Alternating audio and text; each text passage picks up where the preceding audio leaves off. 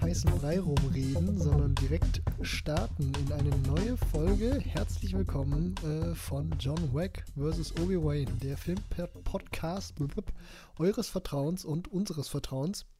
Äh, wir, das sind ich und Jascha. Hallo Moin. Jascha. Moin, moin. Moin, moin. Äh, und äh, das äh, Filmpodcast eures und unseres Vertrauens bezieht sich darauf, dass wir über Filme reden, ne? Ja, ganz klassisch. Und äh, Filme, die wollen nicht nur äh, beredet werden, sondern auch aufgelistet werden auf Letterbox. Das heißt, wenn ihr das volle, die volle Erfahrung John Wick vs. Obi-Wan haben wollt, dann folgt uns doch auch einfach auf Letterbox unter John-Wack. Und da kriegt ihr dann auch als Gratis-Service ähm, gleich mit eine Liste von allen Filmen, über die wir in dieser und auch in anderen Folgen gesprochen haben. Diese Folge beispielsweise heißt Folge 33 und ähm, wenn ihr dann auf Letterbox unter Folge 33 geht, dann findet ihr alle Filme und äh, auch deren Reihenfolge, über die wir gesprochen haben. Ähm, wenn ihr aus irgendwelchen Gründen auch außerhalb von Letterbox Interesse daran habt, uns zuzuhören, äh, so wie ihr das hoffentlich gerade jetzt tut, dann könnt ihr das tun auf Spotify und auf YouTube. Auf YouTube mit Standbild, sogar mit den Top 3 Filmen, über die wir reden. Ähm, genau. Ja, das ist ein großer Mehrwert, der nicht, äh, der nicht äh, weggelassen werden möchte. Das heißt, am besten Absolut. hört ihr diese Podcast-Folge sowohl auf Spotify als auch auf YouTube. Genau. Und theoretisch gibt es noch ein paar andere Plattformen, die von Anchor mitbespielt werden, aber die werden vernachlässigt. ja, beziehungsweise da. äh, Ich glaube, die einzige, wo, wo ich jetzt ein bisschen Berührungspunkte mit hatte, war, glaube ich, hier Apple Podcasts, als ich hier meinem, auf meinem iPad, äh, glaube ich, irgendwie mal, ich, also ich glaube, das ist Standard installiert oder so. Und dann habe ich da mal Mhm, ja. geguckt, wie das da so aussieht, aber ja, den Rest äh, benutze ich oder kenne ich teilweise gar nicht. Oh ja. Oh, ist ja schön. Oh, dann gibt es fernab von der großen, weiten Welt von YouTube und Spotify auch noch vielleicht ein paar kleine Eil, Ei- Eiländer, nee, Ei, ein Eiland, viele Eiländer äh, der Hoffnung für uns. Ja. Wenn ihr den, diesen Podcast auf irgendeiner anderen Plattform als YouTube oder Spotify hört, dann schreibt das doch bei YouTube gerne mal in die Kommentare. Wird, Aber dann hört Äh, man doch bei YouTube. na, das ist Moment mal. natürlich wahr. Ja, Ja, dann. ja äh, ähm, ja. Ich starte einfach mal mit irgendeinem Film, äh, den ich gesehen habe. Ich hatte gerade überlegt, und ich glaube, da, das nehme ich jetzt einfach auf, um das schnell abzuhaken, weil ich doch, glaube ich, gar nicht so viel Zeit drauf verliere.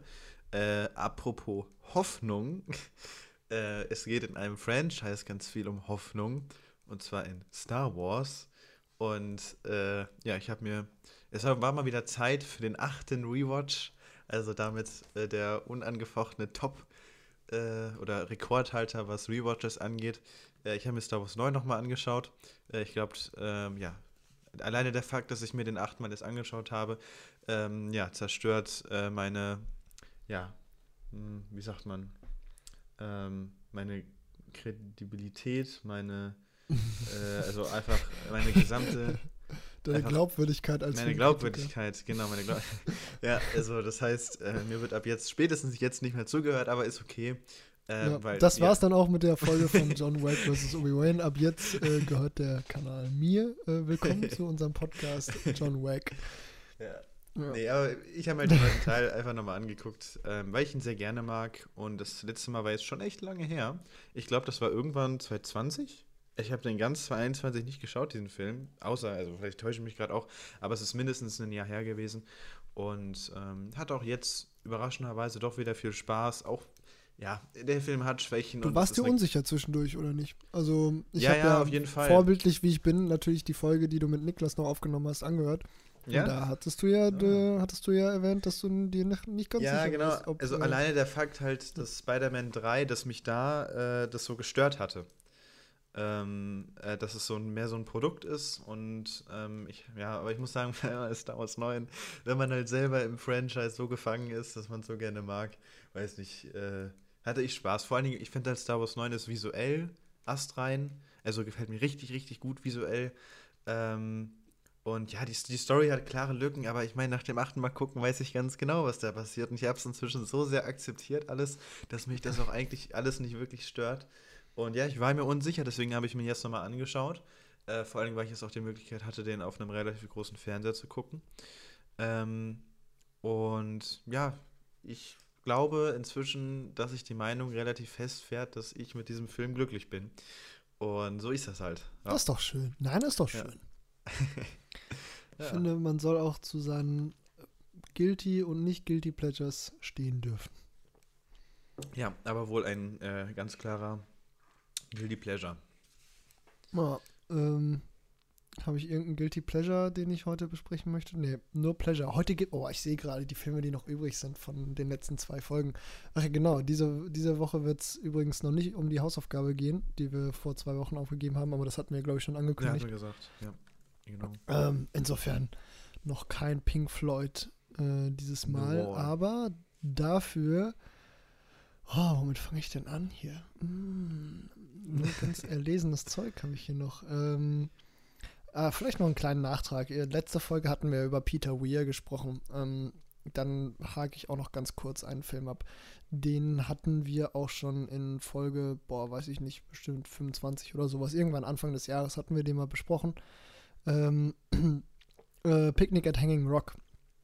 Ähm, oder Picknick am Valentinstag ist der deutsche Titel, auch von Peter Weir, ein Film, äh, den ich nochmal gucken wollte, weil äh, ich ja ins Auslandssemester fahre und ich den einfach nochmal gucken wollte.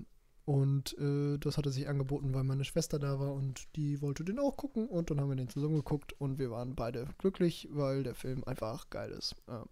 Ja. Ich fand den, glaube ich, immer noch ein bisschen besser als sie, weil sie vom äh, Mysterium, das der Film aufmacht und noch nicht so ganz beantwortet, so ein bisschen in der Leere zurückgelassen wurde. Aber ich äh, stehe ja auf sowas insofern. ja. Ah, das war wieder toll. Also, wie gesagt, die Atmosphäre in diesem Film ist einfach großartig. Ähm, und ich fand es auch nochmal interessant, auf welche Dinge sie geachtet hat und auf welche Dinge ich geachtet habe und welche Dinge ihr gar nicht aufgefallen sind und welche Dinge mir gar nicht aufgefallen sind in diesem Film. Äh, hat mir nochmal gezeigt, dass man Filme wie diesen doch auch sehr subjektiv noch wahrnehmen kann. Ähm, so, fand ich auch nochmal interessant. Aber also Picnic at Hanging Rock, spätestens jetzt einer meiner absoluten Lieblingsfilme, felsenfest eingemeißelt. Ähm, und Peter Weir immer noch einer der interessantesten Regisseure, aber wenn man äh, mein kleines Love Letter an Peter Weirs Stil hören möchte, dann kann man sich einfach die letzte Folge nochmal einmal anhören.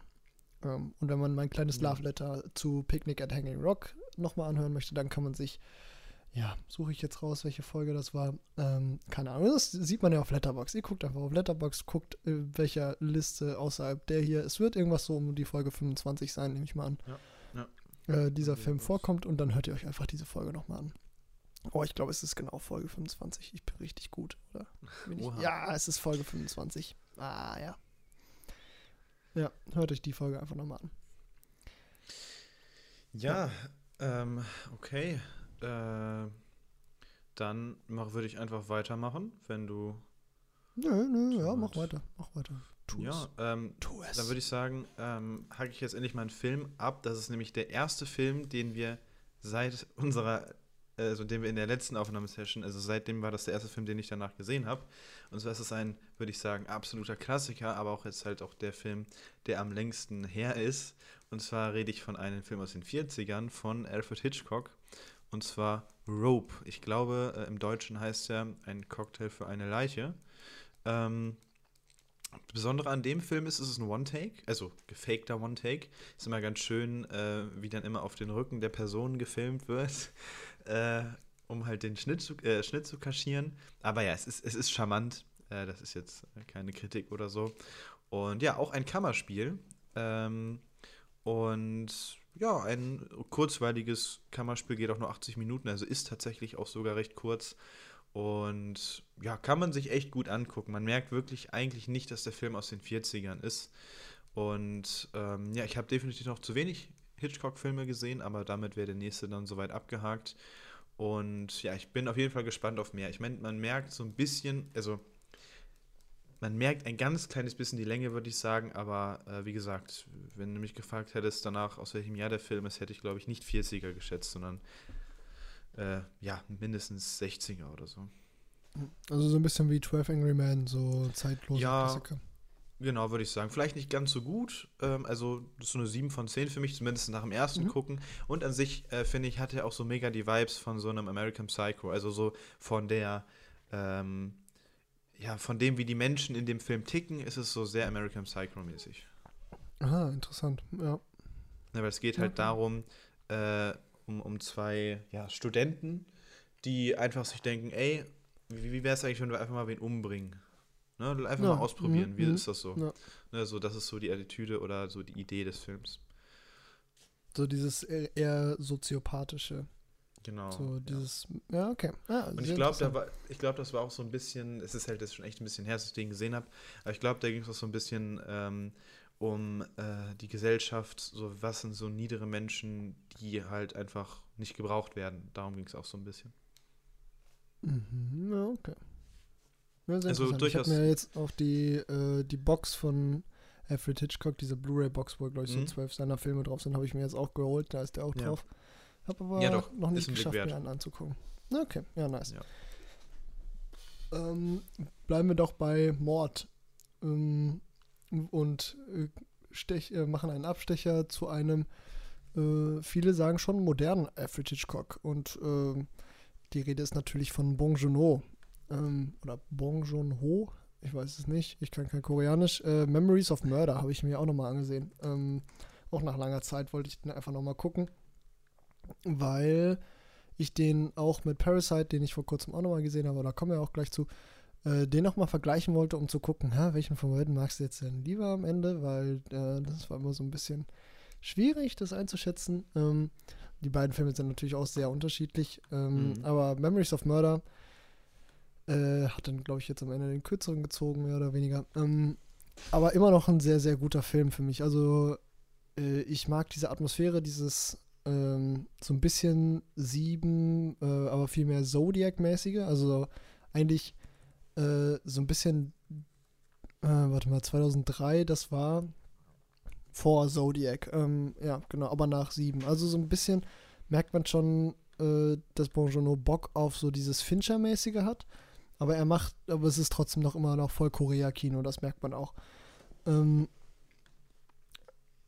naja, aber dieses, äh, ich weiß nicht, ich finde, es gibt eigentlich keinen Regisseur, der es schafft, so elegant Gesellschaftskritik ähm, in einen Film reinzumischen, ohne dass es so wie eine, äh, wie eine Belehrung wirkt. Also, dass es so plump ist, wie das äh, in der Regel ist, wenn so ein Film offensichtlich Gesellschaftskritik äußern möchte. Ich finde, das funktioniert bei Parasite hervorragend und ich finde, das funktioniert auch bei Memories of Murder hervorragend, wenn dann äh, vereinzelt Szenen äh, abgespielt werden, die ähm, einfach ganz nebenbei die Gewalt der Polizei zeigen äh, bei Demonstrationen an der Bevölkerung und damit eigentlich mit ganz, ganz einfachen Mitteln schon, ähm, schon zeigen, wie es um das Vertrauen der Bevölkerung in die Polizei bestellt ist. Nämlich gar nicht. Also zumindest jetzt, ich glaube, der spielt ja in den 80er Jahren, äh, im Korea der 80er Jahre. Und wenn dann die Charaktere, die diesen Mordfall behandeln, auch nicht zimperlich sind, auch mal die äh, Befragten äh, ja, ja fast zu foltern, bis die quasi das Geständnis von denen in der Hand haben und überhaupt gar keinen Wert darauf legen, hinter die Wahrheit zu kommen, sondern einfach nur irgendwann ihren Schuldigen haben wollen, dann äh, finde ich, ist es irgendwie einfach sehr intelligent gemacht, diese beiden Ebenen äh, so subtil miteinander zu vermischen, sodass man recht schnell merkt, ja, okay, ist klar, dass die Leute kein Vertrauen in die Polizei haben, wenn die so mit solchen Methoden arbeiten.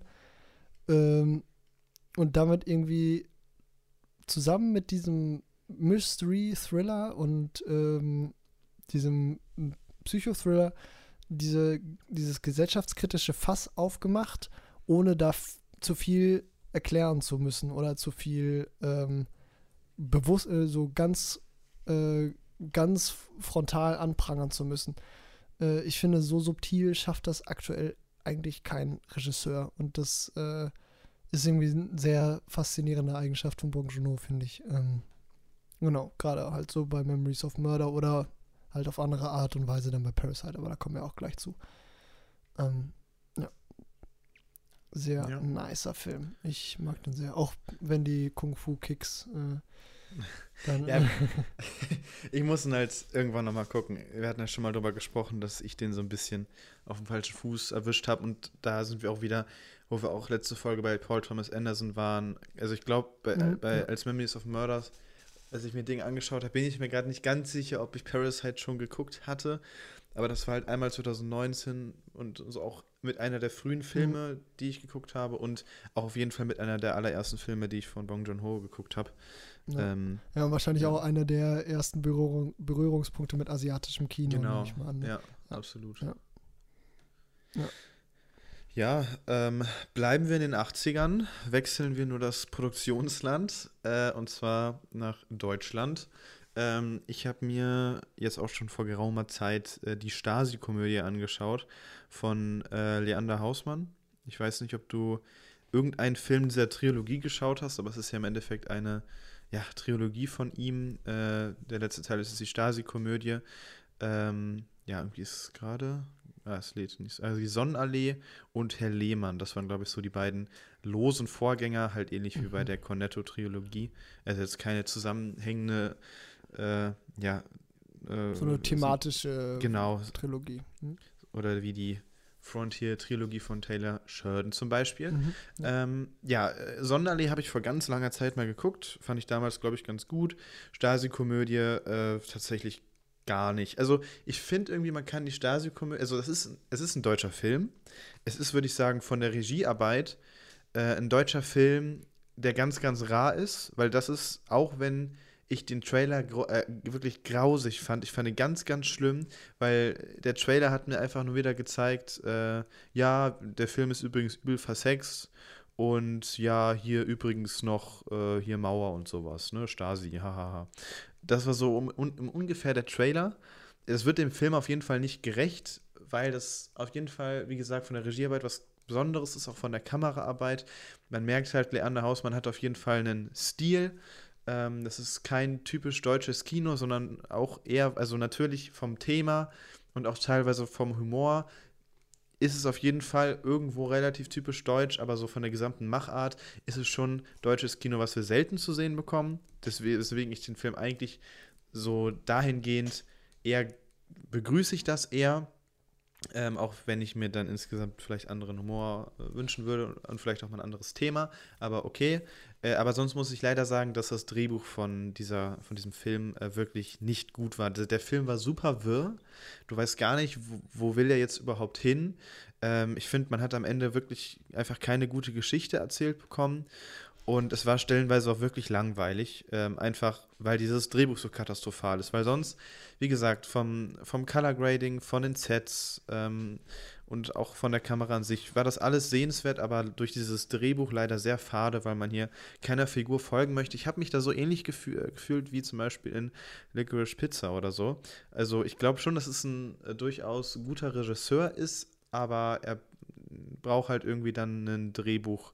Also Lerner Hausmann ist ja, glaube ich, an sich ein eher spezieller Regisseur. Also Sonnenallee zum Beispiel ist leider sehr düster, die Erinnerung. Aber war jetzt auch schon irgendwo ein besonderer Film, aber auf jeden Fall äh, ja lange nicht so so wirr und deutlich zielgerichteter als eben jetzt die Stasi-Komödie, die ich dann jetzt doch sehr, sehr skippable fand. Leider, weil es wie gesagt dann einer der deutschen Filme ist, die halt zumindest von der Produktion schon mal deutlich anders aussehen als halt diese ganzen anderen sonstigen klassischen Komödien, die wir so äh, vorgesetzt bekommen. Okay, interessant. Ja, ich hatte von, von dem irgendwie noch gar nichts gehört, von dem Regisseur. Mal Herr Lehmann war ah, krass, ein Begriff. Ja. Haben wir einen Begriff als Titel, aber ansonsten hatte ich da irgendwie noch gar nichts auf dem Schirm von dem. Ja, Das also Pubertier. Hm. Ja, also der wird auch sicherlich, also wie gesagt, das sind so die drei Filme, äh, beziehungsweise Sonderle und Herr Lehmann, dafür ist es besonders interessant, wie, also ja, der Pubertier, keine Ahnung, das hört sich grausam an. Ja, das wird irgendwas Deutsches sein. Ja. Also wie gesagt, es ist nicht frei vom deutschen Humor und auch nicht von den üblichen deutschen Themen. Ähm, aber wie gesagt, das ist mal irgendwie trotzdem irgendwo noch was anderes in diesem deutschen Kinobrei. Ja, okay, ja, gut zu wissen. Ähm, ja, wie führe ich da eine vernünftige Überleitung ein? Ah, wir waren gerade bei Bong Joon-ho. Kommen wir doch noch zurück zu Ja, ja, klar. Joon-ho. Ja. Ähm, ja, äh, Parasite habe ich gesehen, sogar zweimal innerhalb von einer Woche. Ähm, Hui. das, äh, genau, über äh, einen glücklichen Zufall quasi einfach, dass äh, ich den mit meiner Schwester auch gesehen habe, am gleichen Tag, wie wir auch Picnic at Hanging Rock gesehen haben und sie den Film dann eine Woche später meinem Vater zum Geburtstag schenkte und wir den dann im Familienverband nochmal geschaut haben. Einmal dann im koreanischen Originalton mit deutschen Untertiteln mit meiner Schwester und dann einmal in der deutschen Synchro nochmal mit der Familie. Ähm, ja, und ja, ich muss schon sagen, so, äh, ich sehe, ich sehe, warum Parasite bei Letterbox auf Platz 1 ist mittlerweile. Also ich, Ja. für mich ist es, für mich ist es äh, immer noch nicht, also für mich wird es nie der beste Film aller Zeiten sein. Das ist klar. Aber diese, der ist einfach dreist gut. Das ist, also keine Ahnung, das ist einfach ein, der, ich, das macht Spaß, den zu gucken. Ich hatte jetzt auch innerhalb von dieser einen Woche, den ich den dann zweimal gesehen hatte, ich hatte ich überhaupt keine Probleme, mir den nochmal anzugucken. Der geht richtig gut rein, der ist richtig lustig, der ist richtig unterhaltsam. Das äh, Schauspiel ist on point. Ähm, und die, die Kamera, das ist, da habe ich natürlich jetzt diesmal nochmal mehr drauf geachtet als noch 2019 im Kino. Äh, ist auch teilweise richtig geil, was so einige Fahrten angeht, äh, einige Einstellungen angeht. Äh, Color Grading auch richtig geil. Und also die große Stärke von Parasite liegt äh, natürlich äh, im Drehbuch. Also genauso wie bei Memories of Murder, diese wie, wie, wie so auf subtile Art die Gesellschaft, Gesellschaftskritik, diese, ähm, diese Trennung zwischen Arm und Reich in das Drehbuch, in die Story eingeflochten ist, alleine über so, eine, so ein Attribut wie den Geruch einer Person, äh, wie damit gearbeitet wird, äh, um den Plot voranzutreiben, aber auch irgendwie nur durch diese eigen, eine Eigenschaft so ganz viel über diese koreanische Gesellschaft zu erzählen. Ähm, und das dann halt eingewoben in diesen einfach, einfach dreist guten Plot, dieses, dieses verzwickte, verzwackte Genre-Gehopse und äh, unvorhersehbare Zeug, das aber so trotzdem noch so ultra konsequent ist ähm, am Ende. Also quasi sich nicht, nicht verbiegen muss, um, äh, um irgendwie so einen Twist auf die Reihe zu kriegen, äh, sich am Ende aber trotzdem irgendwie organisch anfühlt. So von wegen, ja, natürlich, so, so muss das passieren, so passiert das, aber du hast halt trotzdem nicht äh, das Gefühl, dass es vorhersehbar ist. Und das halt irgendwie so runtergeschrieben, dass das sich so organisch anfühlt, dass das so lustig ist, dass das so gut inszeniert ist. Das ist, also das ist, ich muss schon sagen, Parasite ist so einer der wenigen Filme, wo ich wirklich sagen würde, der ist perfekt von vorne bis hinten. Und ähm, auch wenn der quasi nicht mein absoluter Lieblingsfilm wird, das ist einfach ein rundes Ding. Und äh, wie gesagt, diese, diese wirklich Dreistigkeit oder diese Selbstverständlichkeit, mit der der Film so gemacht ist, wie er gemacht ist, ist einfach geil. Ja, ja, das also, so wie du das jetzt so alles erzählst, bei mir, ich habe den einmal im Kino geguckt und einmal auf Mhm. Prime, dann irgendwann Mhm. kurz danach. Äh, ja, wäre auch irgendwann mal wieder fällig. Also, weil ich glaube, ich weiß den auch noch nicht zu sehr äh, oder auch noch nicht genug zu appreciaten. Und so vor allen Dingen, was Kamera und so angeht, habe ich da, äh, glaube ich, in den letzten zwei Watches wenig drauf geachtet. Ja. ja, also genau, ich beim ersten Mal halt auch überhaupt nicht. Ähm, Ja. aber ja, also ich würde schon sagen, Parasite ist so was, was das angeht, echt schon ein Meisterstück. Äh, nicht, dass der jetzt, also ich würde jetzt nicht sagen, er hat die beste Kamera aller Zeiten. Äh, das ganz klar nicht, aber so wie er die einsetzt, ist es halt absolut effizient und zweckmäßig und es sieht halt immer noch geil aus. Ähm, ja, äh, einfach äh, verwendet das einfach gut. Ja. Und auch äh, im koreanischen Originalton kann ich den sehr empfehlen, ähm, weil vor allem die äh, Hausherrin, die ja im, äh, in der deutschen Synchro schon irgendwie witzig ist, da nochmal ganz, ganz anders zur Geltung kommt. Ich finde sowieso koreanische Filme verlieren oder generell asiatische Filme verlieren in der Synchro immer so ein bisschen was, weil die, die, ja, die, die Sprachmelodie irgendwie so eine ganz andere ist. Mhm, ja. Ähm, und äh, das, finde ich, lässt sich so durch die Synchro gar nicht so gut transportieren. Bei Parasite funktioniert das aber überraschenderweise ziemlich gut. Also habe ich jetzt beim, ich meine, ich habe ja den Vergleich jetzt innerhalb von einer Woche schon relativ direkt gehabt. Die Synchro ja. von Parasite finde ich echt ziemlich gut. Ähm, aber so ne, dieser kleine Kniff, der kommt dann doch noch durch diesen Originalton. Ähm, na, na, einfach, einfach ein geiles Ding. Einfach ein geiles Ding. Ja. Ja, ich sehe schon, es wird heute schwierig für mich, glaube ich, äh, mit der oder von der Qualität der Filme so irgendwie ja, ja ich hab, ähnlich hab daran gesagt, ich habe hab nur noch Banger hier. Also ich habe aber in letzter Zeit auch nur Banger geguckt. Es, ja, also noch, noch würde ich sagen, ähm, mit dem Film, der jetzt kommt, kann ich noch so gerade so mithalten. Also deiner mhm. Meinung nach nicht, äh, meiner Meinung nach schon. Und ich glaube, die Allgemeinheit sieht diesen Film auch als eher sehr stark an. Es geht um einen sehr berühmten Regisseur. Ja, auch dieser Film ist, glaube ich, vor allen Dingen im O-Ton somit das Beste. Warum auch immer, hatte Netflix leider den O-Ton nicht, sondern nur in Deutsch. In dem Film wird aber eh viel Deutsch gesprochen. Es geht um Inglorious Bastards von Quentin Tarantino. Mm. Und ähm, ja, war mal wieder Zeit für einen Rewatch. Ich hatte extrem Bock drauf und er hat auch jetzt wieder Spaß gemacht. Ähm, ja, der Auftritt von Christoph Walz oder so sein äh, Durchbruch in Hollywood. Äh, und er ist auf jeden Fall das größte Highlight des Films, würde ich sagen. Ähm, ja, wie gesagt, schade, dass der irgendwie auf Netflix nur im, mit deutscher Synchro verfügbar war. Ganz merkwürdig. Äh, vor allen Dingen, du klickst dann die deutsche Synchro an und dann wird immer noch super viel Französisch geredet. Und du musst die Untertitel anmachen, damit es übersetzt wird. Ähm, und die Untertitel sind dann aber auch nur in den Szenen, wo Französisch gesprochen wird.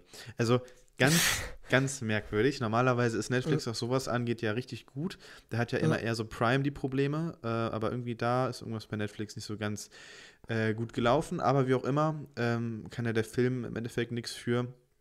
Und ich finde, es ist halt für mich nicht mein Lieblings-Tarantino. Ich finde viele Tarantino-Filme besser. Ich finde Hateful Eight besser, Once Upon a Time in Hollywood.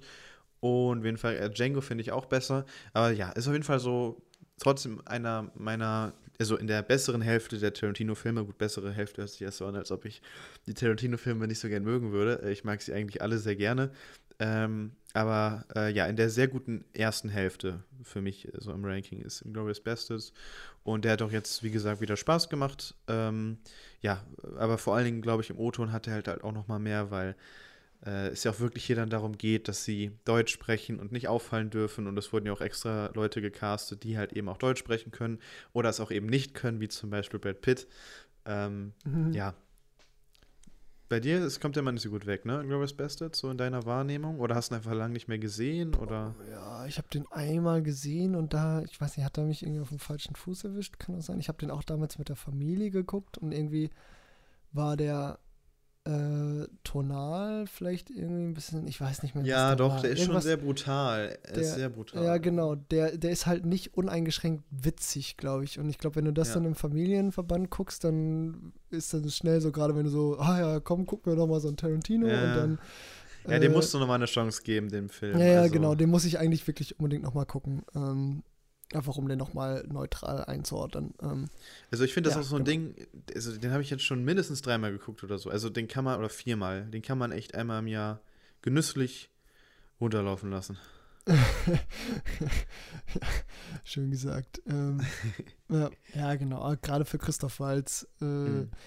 die Szene, wo er Italienisch spricht zum Beispiel, das, das sind schon, das sind einfach auch das ist einfach, einfach gut gemacht. Und Christoph Waltz ja. ist auch ein guter Schauspieler. Alleine so. die, diese Szene, wo dann die, die Juden unten unter den äh, Brettern sind, äh, ja, das, das ist ja, ja, absolut legendär. Die ist, ja, die ist wirklich stark, die Szene.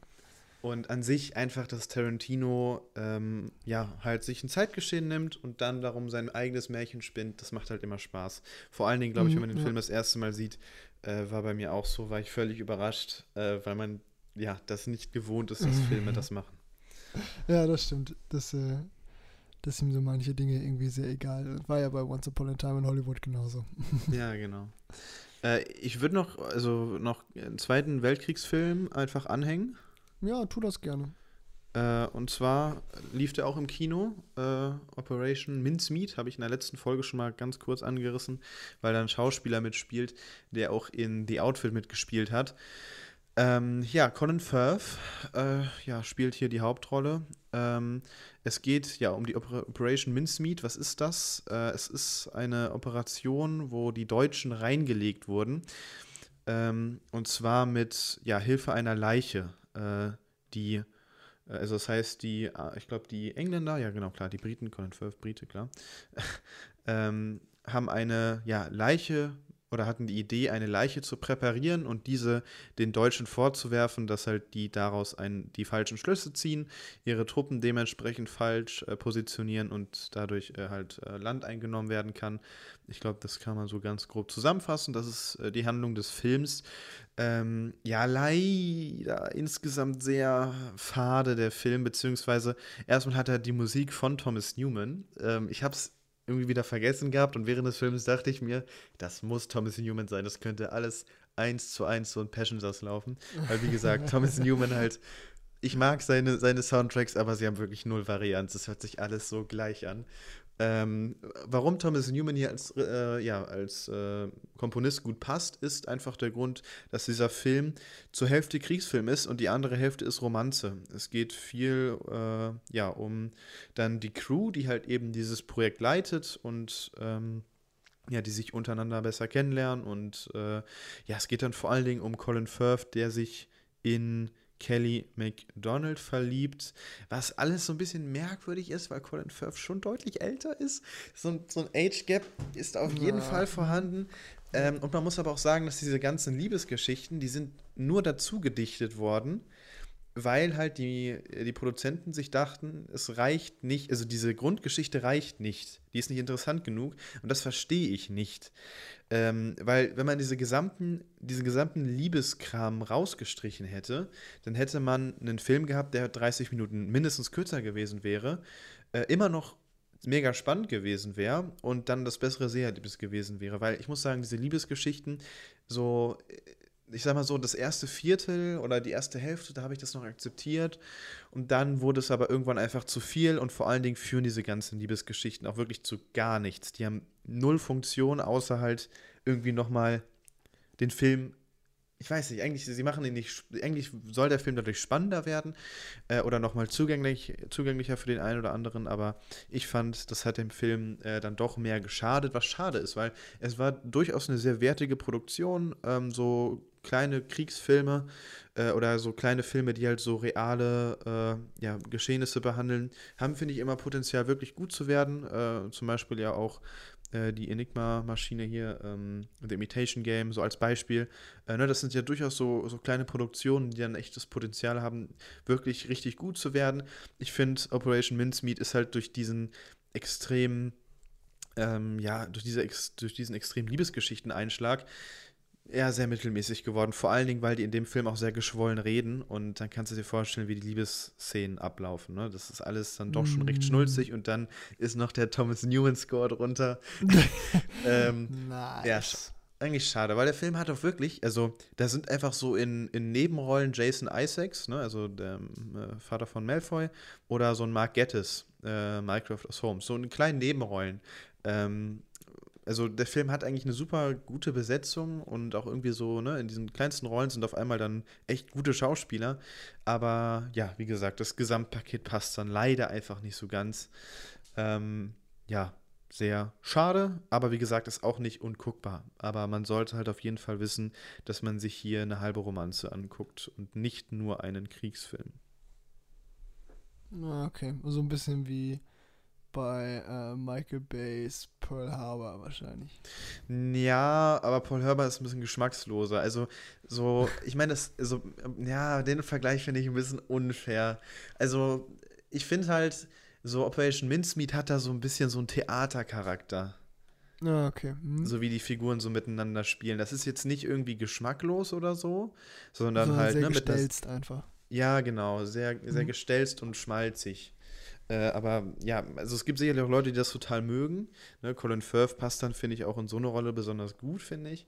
Aber ähm, wie gesagt, ich kann halt den Ansatz der Produzenten nicht verstehen, wieso die sich nicht dachten, wieso, also wieso reicht diese normale Geschichte der Operation Mincemeat nicht aus? Wieso muss man da noch so viel draufdichten? Ne? Aber gut, so Tja, ist es. So ist es. Ja, ja. Ah, das wird eine Folge der absolut nicht vorhandenen Überleitungen. ähm, ah, ich habe noch vier Filme, aber keiner davon möchte passen. Ich meine, das sind nur drei chinesische Filme. Ah ne, ein japanischer. Äh, äh, was mache ich? Was mache ich? Nein. ähm, ich mache einfach weiter mit Under the Silver Lake. Ist, Ah, ja. Da hattest du auch schon mal, Ähm, ne? Den, den hatte ich schon mal. Wann hatte ich den denn? Oh, das ist lange her, das ist lange her. Das ist lange her, ne? Ja, ich wollte auch gerade So sagen. rund das, um äh, Folge 13 oder so. Ja, irgendwie sowas, genau. Irgendwann im Sommer letztes Jahr habe ich den, glaube ich, gesehen, ja. Ja. Ähm, ähm, den wollte ich nochmal sehen, weil ich den unbedingt nochmal sehen wollte. Ich hatte ja It Follows vor kurzem ein zweites Mal gesehen und da fand ich den ja fantastisch und ich habe gedacht, ich, dann hole ich den anderen Film von David Robert Mitchell auch nochmal direkt nach und ich fand den ja eigentlich beim ersten Mal auch sehr gut. Äh, da hatte der mich nur so ein bisschen auch auf dem falschen Fuß erwischt, beziehungsweise auch ein bisschen zu sehr verwirrt und dann vom Ende her nicht so abgeholt. Ähm, das hat sich dann mit der angepassten Erwartungshaltung mehr oder weniger komplett geändert. Ähm, ja, keine Ahnung. Also ich muss schon sagen, so mit diesen zwei Filmen, die er bisher gemacht hat, äh, It Follows und Under the Silver Lake, ist David Robert Mitchell schon einer meiner absoluten Lieblingsregisseure geworden. Ähm, Krass. das kann man, kann man nicht anders sagen. Also ich freue mich extrem auf das, was er als nächstes macht, weil das ist immer so ein, das ist eigentlich ein Garant für einen mindestens sehr, sehr interessanten Film und für einen mindestens fantastisch inszenierten Film. Also ich finde auch vor allem die Regiearbeit in Under the Silver Lake ist wieder großartig. Ähm, auch hier äh, viel mehr als bei It Follows, weil It Fo- It Follows ist ja schon ein relativ reinrassiger Horrorfilm, aber in Under the Silver Lake marschiert der auch doch schon recht versiert durch verschiedene Genres, bedi- bedient dabei gleich mal, gleichermaßen so die Stilistik von Alfred Hitchcock, vor allem in der Filmmusik. Ähm, hat dabei diese, dieses gewisse Traumfeeling von so einem David Lynch, aber auch nicht so, nicht so, nicht so ganz äh, extrem wie er. Ähm, ist dabei voll LA Noir, äh, so ein bisschen wie äh, LA Confidential oder Inherent Vice auch. Ähm, um die Trilogie äh, dieser drei Folgen, die wir jetzt am Stück aufnehmen, komplett zu machen. Ähm, und äh, ist irgendwie, hat aber dann auch zwischendurch mal Abschwenker ins, in den Horror. Ähm, und ist die ganze Zeit irgendwie so absurd. Also, so der, also ich hatte, ich hatte den ja letzte, letztes Mal hatte ich den ja so ein bisschen mit drei Fragezeichen verglichen. Mhm, ja. Weil An Andrew Garfield sich ja so, so mehr oder weniger auf so einer Schnitzeljagd durch LA befindet und dann immer so neue Nachweisen äh, nachfährt. Und ähm, das ist, glaube ich, mein Lieblingsaspekt bei Under the Silver Lake, dass diese Hinweise, denen der folgt, immer weniger Sinn ergeben und immer absurder werden und immer hirnrissiger werden. Ähm, aber das trotzdem für diesen Film irgendwie völlig egal ist, weil dieser äh, irgendwie ist das so inszeniert, dass du dem das abkaufst, beziehungsweise dass du dich halt irgendwie darüber freust. Es ist so ein bisschen wie so, so komische, abgefahrene Verschwörungstheorien, nur ohne den negativen Beigeschmack. So, es ist irgendwie lustig, weil es so absurd ist. Äh, aber weil es irgendwie so mit der nötigen Ernsthaftigkeit inszeniert ist, ist es irgendwie genau auf die richtige, unheimliche Art und Weise absurd. Ähm, so ein, äh, so ein ganz feines, ausbalanciertes Ding zwischen irgendwie ist es lustig und irgendwie ist es aber auch unheimlich.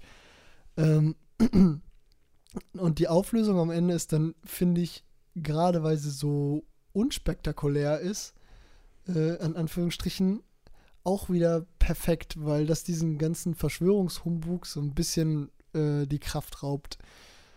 Ähm, ja, aber die, also die ganz große Stärke von Under the Silver Lake ist für mich immer noch die Inszenierung mit, äh, mit Kamera und äh, mit äh, auch mit Color Grading und dieses ich, ich äh, habe auch festgestellt jetzt über die letzten paar Filme ich liebe LA auch einfach als Setting irgendwie so dieses die, dieses sehr heiße mit den Palmen und die Großstadt und Hollywood ähm, so das äh, zieht sich auch so ein bisschen durch meine Lieblingsfilme. So Mulholland Drive hatte auch das Setting, dann Inherent Vice auch, jetzt Under the Silver Lake.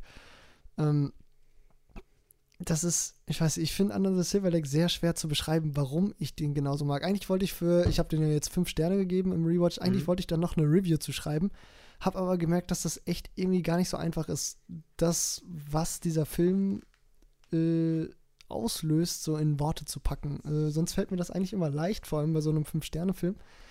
Aber das ist irgendwie, äh, the Silver Lake ist irgendwie schwer zu fassen. Ich finde, den muss man gesehen haben, um zu verstehen, was an dem so besonders ist. Ähm, ja, also davon das abgesehen, auch äh, Score absoluter Hammer, also auch abgesehen von den äh, Alfred Hitchcock äh, Erinnerungen, sag ich mal, die er wachruft, so an vor allem Vertigo, würde ich sagen. Ähm, ein richtig, richtig schöner Gänsehaut über den Rücken Jagescore und dann halt mit den, mit so einzelnen Szenen äh, haut David Robert, Robert Mitchell das halt, haut, haut er mich einfach von den Socken. Ja, ich weiß nicht, ja, es, ist, es ist schwer zu erklären. Es, ist schwer es war erklären. übrigens Folge 4. Folge 4? nachgeschaut. Ach, krass. Schon lange Boah, her. Ja. Damit. Ja, okay, Folge 4. Ja. Dann war das wirklich Anfang. Fast, fast genau ein Jahr dann wahrscheinlich, ne? Und ich habe ihn auch genauso für mich abgespeichert. Äh, irgendein Film, der so ein bisschen da erinnern wir dieses drei Fragezeichen Ding und Andrew Garfield. Aber er, er geht ja. halt so lang. Ähm, ich sehe schon, der wird äh, doch ein bisschen auf der Watchlist fristen, aber irgendwann ist es so weit. Ja, aber Andrew Garfield ist auch fantastisch in dem Film. Der ist auch so, so ein bisschen auch, eigentlich sind Inherent Vice und Under the Silver Lake sehr ähnliche Filme. Die fühlen sich beide so ein bisschen bekifft an. Weil Andrew Garfield kann das auch so richtig gut. Der spielt so einen, so einen ja, verklatschten ich, ja. Typen, so einen verklatschten ja. Typen, der komplett verpeilt ist und gar nichts auf die Kette kriegt, äh, irgendwie arbeitslos ist und irgendwie nur so durch die Straßen zieht, aus irgendeinem Grund aber einem Ford Mustang fährt. Ähm, wird auch nicht erklärt, ist auch völlig egal, aber äh, irgendwie ist das, trägt das auch zu dieser Absurdität dabei. Ähm, und äh, er kriegt während des gesamten Films immer mal wieder gesagt, so, ja, Junge, du bist mit der Miete im Verzug, du musst die Miete zahlen. Und er so, ja, ja, mache ich schon, gib mir noch einen Tag mehr Zeit. Und irgendwie, irgendwie so, so ein Typ ist er, so, so ein sehr verpeilter, so leicht, leicht verstrahlter Typ, der irgendwie sich aber dann irgendwie zwischen Cornflakes-Packungen und irgendwelchen äh, rückwärts abgespielten Pop-Songs auf die Suche nach der Wahrheit macht. Und äh, ja, das ist, ah, das ist äh, einfach irgendwie trifft es genau den Nerv, den, den ich liebe. Ja. Ja, also, also spätestens jetzt ist der Punkt erreicht, wo, wo glaube ich, unser Film wirklich also, ja, ähm, also, wir, gehen äh, ganz, ganz weit, weit weg zu Schreck. Ähm, der auch irgendwie dieses weit, weit weg Land rei äh, reist im Film. Ähm, ja, mhm. Mm, du hattest äh, den auch ersten eine Odyssee Teil, quasi. Mh, genau. Auf, auch ersten, auf der Suche nach der Wahrheit. Ja, du hattest den ersten Teil vor geraumer Zeit auch mal geguckt. Äh, ja. Für mich habe ich jetzt zum allerersten Mal alle vier Shrek-Filme geguckt. Vier und ich muss sagen. Boah, ich dachte nur. Ich dachte, nee, es gibt fünf sogar. Es fehlt oh ja noch ähm, das Prequel äh, vom fantastischen. Nee, fantastischen, ja, moin. Äh, ja, langsam merke ich die Uhrzeit. Nee, ich meine hier den äh, gestiefelten Kater. Ach ja, stimmt, ja. Äh, also den, das war der einzige Film, den ich vorher schon gesehen hatte. Äh, also ich muss sagen, auf den Film freue ich mich auch ein bisschen, weil ich also generell, der gestiefelte Kater ist der Grund, warum ich eigentlich diese Reihe überhaupt schaue, weil der äh, zweite Teil ähm, vom gestiefelten Kater dieses Jahr ja in die Kinos kommt und der Trailer eigentlich echt soweit gut aussieht, weil es ja auch ein ganz neuer Animationsstil ist. Ähm, und ich mochte damals eigentlich auch den Film. Es hat aber echt, es ist schon echt lange her, dass ich den gesehen habe. Ich glaube, irgendwann habe ich mir den als Kind mal aus der Bibliothek als DVD ausgeliehen. Ähm, oder ich habe mir im Kino geschaut, das weiß ich nicht mehr, eins von den beiden Möglichkeiten. Nee, und bei uns irgendwie auch in der Uni-Lerngruppe. Ähm, es gibt, also ein Großteil der Uni-Lerngruppe feiert Track total. Ähm, einer ähm, mag die Filme gar nicht, weil vor allen Dingen der erste Shrek ist ja wirklich richtig hässlich. Also die Animationen sind ja. wirklich grauenhaft. Ich finde, ja. das bessert sich ab Teil 2, aber Teil 1 ist wirklich besonders hässlich und ich glaube, das ist mit, ähm, ja, der unschönste Animationsfilm, äh, den ich gesehen habe. Also wirklich, äh, selbst in Toy Story von 1995 sah da deutlich besser aus. Ähm, ich finde, Track 1 ist so richtig tot. Also auch die Synchronisation auf Deutsch ist nicht gut. Also ja. beim ersten Sh Shrek verstehe ich nicht so ganz, wo dieser Hype herkommt, ehrlich gesagt, weil ich den wirklich nicht gut fand, beziehungsweise sehr mittelmäßig klar, so diese Märchen, äh, ja, Klischees und äh, ne, was du ja auch sagtest, dass der das so ein bisschen verarscht und umdreht. Das funktioniert oh, zwar irgendwie, ja, gut, ja. Hm. aber so also wirklich den Hype habe ich nicht so ganz verstanden nach dem ersten Shrek. Ändert sich für mich tatsächlich im zweiten Teil. Den fand ich deutlich besser. Äh, der hat Spaß gemacht, gibt nette Filmreferenzen, äh, unter anderem ja auch zum Beispiel ne, diese Mission Impossible-Szene, äh, wo auch die Musik von Mission Impossible unterspielt. Ich weiß nicht, in Track 2, finde ich, wurde genug Popkultur zusammengemixt und auch die, eine Geschichte an sich erzählt, die mir überraschend viel Spaß gemacht hat. Also ich hätte nicht gedacht, dass, dass es innerhalb dieses, dieser Filmreihe äh, dann doch so ein Sprung gemacht wird, für mich persönlich jetzt. Äh, auch wenn man sagen muss, so wenn man mit dem Humor aus Shrek 1 nicht so viel anfangen kann, der verändert sich über die gesamte Filmreihe nicht. Der ist immer so ein bisschen quatschig und ja, hier Fursten ist übrigens voll lustig ja, da bin ich immer ein bisschen zwiegespalten. Eigentlich mag ich das auch nicht so gerne. Ähm, aber wie gesagt, in Shrek 2 konnte ich es der Filmreihe soweit ganz gut verzeihen. Und äh, ja, Shrek 3 ist dann, finde ich, nur noch so ein solider Animationsfilm, der jetzt immerhin von den Animationen nicht mehr ganz so schlimm aussieht. Wie gesagt, ich finde so ab Teil 2 geht's, aber Teil 1 nicht, aber ab Teil 2 geht's und dann wird es halt immer stetig besser. Äh, wie gesagt, 3 ist noch so eine solide Geschichte, ein solider Animationsfilm äh, der halt nicht wehtut, muss man das aber auch nicht zwingend gesehen haben. Und Teil 4, äh, da haben eigentlich, glaube ich, die Drehbuchschreiber auch beim Schreiben selbst gemerkt, ja, scheiße, äh, Shrek ist auserzählt, wir haben überhaupt nichts mehr zu ergänzen. Ähm, und dann kommt halt mit Shrek 4 so ein Film, der eigentlich so ein bisschen so diese Prämisse hat, das ist alles nur ein Traum. Also der Film hört genau da auf, wo er angefangen hat nur, dass jetzt durch diesen, es ist kein Traum, aber sowas in der Art, ne, aber dadurch verändert sich halt Shrek nochmal. Und ich muss sagen, dafür, dass es ja eigentlich ein relativ unkreat oder eine relativ, eine relativ unkreative Herangehensweise ist, bekommt man mit Shrek 4 so ein Zurück in die Zukunft Star Wars Mix im Shrek-Universum. Ähm, okay. Weil äh, äh, weil irgendwie die äh, Ogas äh, zurückgedrängt wurden und einen Widerstand gebildet haben, um gegen das Hexenimperium, was von Rumpelstilzchen geleitet wird, zu kämpfen. Und äh, das muss ich sagen, äh, weil das halt so ein bisschen dann so mit der, nicht mit der Zeit spielt, ist, weil, also Shrek geht halt einen Vertrag mit Rumpelstilzchen ein und der verändert halt das gesamte, ja, verändert einfach alles und das fühlt sich dann ne, so ein bisschen wie nach Zurück in die äh, Zukunft 2 an, ne? so eine ganz dystopische Welt auf einmal, alles hat sich verändert durch einen Tag in der Vergangenheit und bla bla bla. Und ich muss sagen, dafür, dass es eigentlich so eine relativ plumpe Ausgangslage war, macht der Film da überraschend viel Kreatives raus. Und wie gesagt, es hat sich auch so ein bisschen nach Star Wars angefühlt durch den Widerstand und es gibt auch einen Kopfgeldjäger. Ähm, weswegen ich auch bei Shrek 4 sage, hey, okay, ähm, es ist ein grundsolider Animationsfilm, macht jetzt bitte nicht nochmal fünf Teile mehr, weil, also, oder denkt euch was Neues aus, aber ich bräuchte jetzt nicht nochmal fünf Teile, die dann auch wieder nichts Neues erzählen, weil Shrek ist wirklich auserzählt. Ich wüsste auch nicht, wie man weitermachen sollte, aber danach kam ja auch nichts mehr.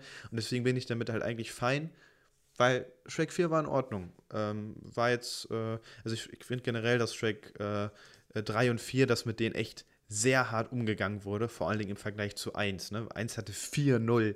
Also, come on.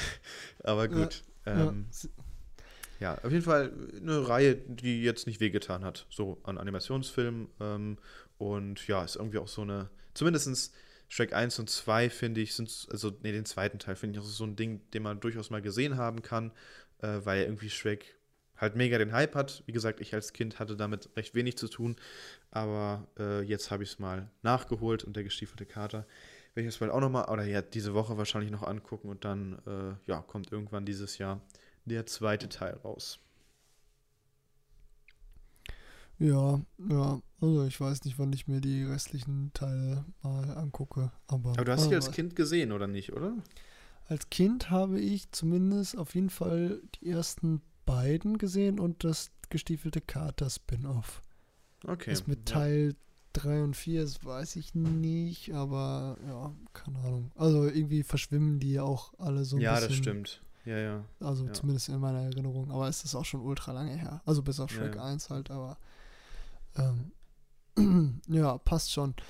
Es äh, gibt mal wieder absolut keine Möglichkeit, ähm, eine Überleitung zu finden. Ja, wobei doch, also Shrek ist ja schon eher so Familienfilm, ne? Wird man schon sagen, Ja, doch, ne? doch, ja, doch, ja. doch, doch. Um Familie geht es auch äh, Hirokatsu Koreeda in ungefähr allen seinen Filmen. Kennst du Hirokatsu Koreeda? Habe ich bestimmt, glaube ich, schon ein paar Mal erwähnt, den Namen. Aber Ja, kannst aber- du den gerade einordnen? Äh, Nicht wirklich. Ja, okay, ein- ist ein japanischer Regisseur, der halt als Leitmotiv, wie schon gesagt, oft so Familien nimmt. Der hat Shoplifters gemacht, äh, einen ganz, ganz wunderbaren Film. Der hat äh, Still Walking gemacht, äh, auch ein Film, der wahrscheinlich im Rewatch die mindestens viereinhalb Sterne bei mir nochmal abholen wird. Äh, und Our Little Sister hat er gemacht, den habe ich, glaube ich, vor, naja, jetzt äh, zählt das nicht mehr, also vor äh, ein paar Folgen ähm, mal besprochen. Und jetzt habe ich von ihm gesehen Like Father, Like Son.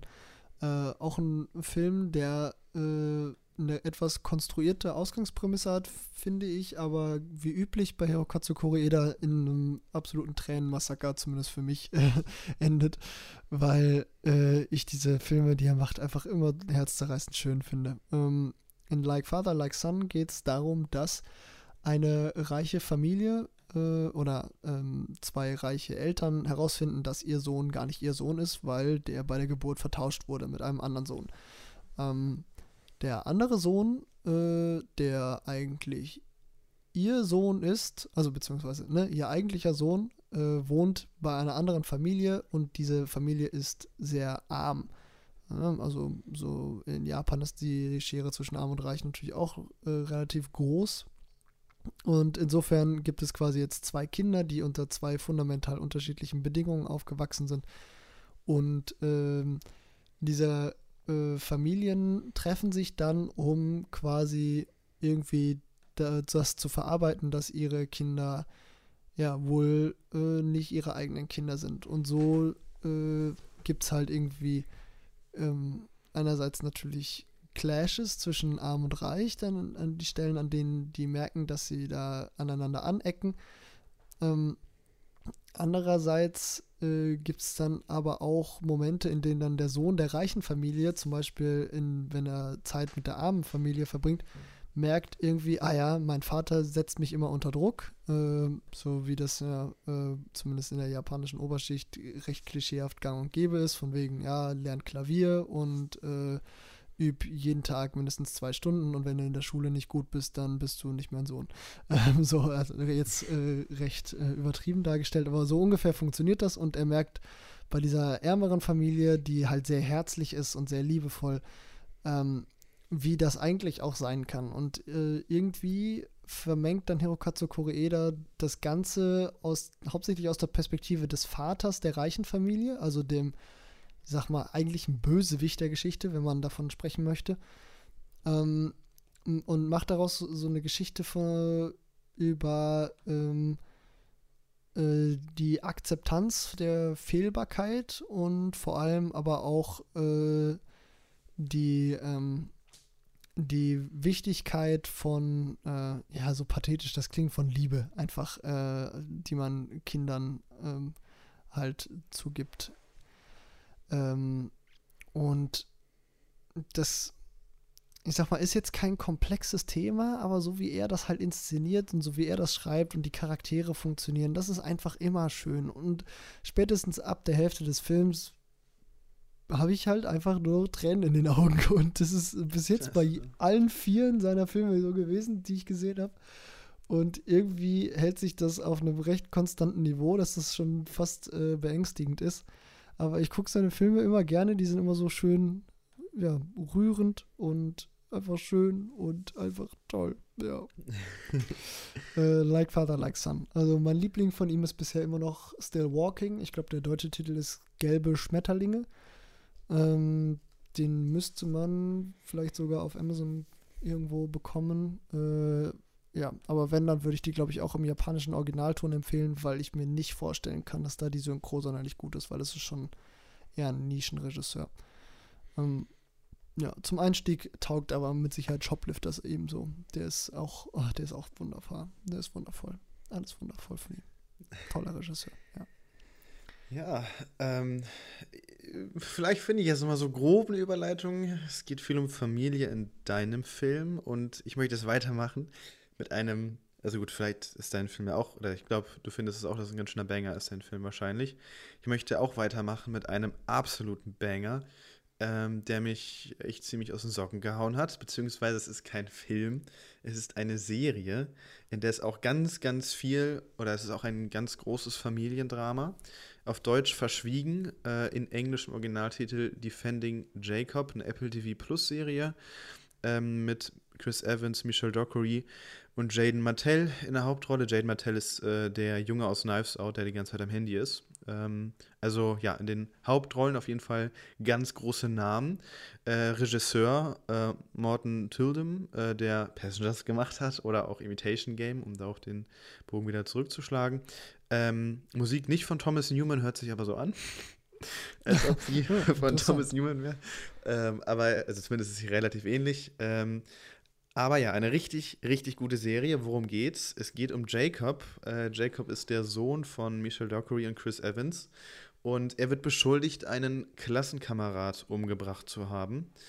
Und äh, ja, ich glaube, damit ist alles gesagt. Es geht äh, ja dann auch viel um einen, äh, ja, es wird ne, um den richterlichen Prozess. Wie wird der Sohn verteidigt?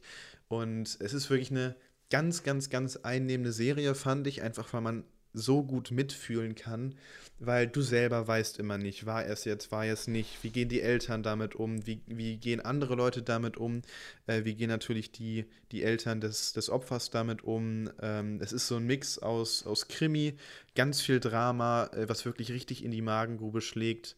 Ähm, ich hatte auch echt oft äh, ja, so Tränen in den Augen bei der Serie, weil ich es echt heftig fand.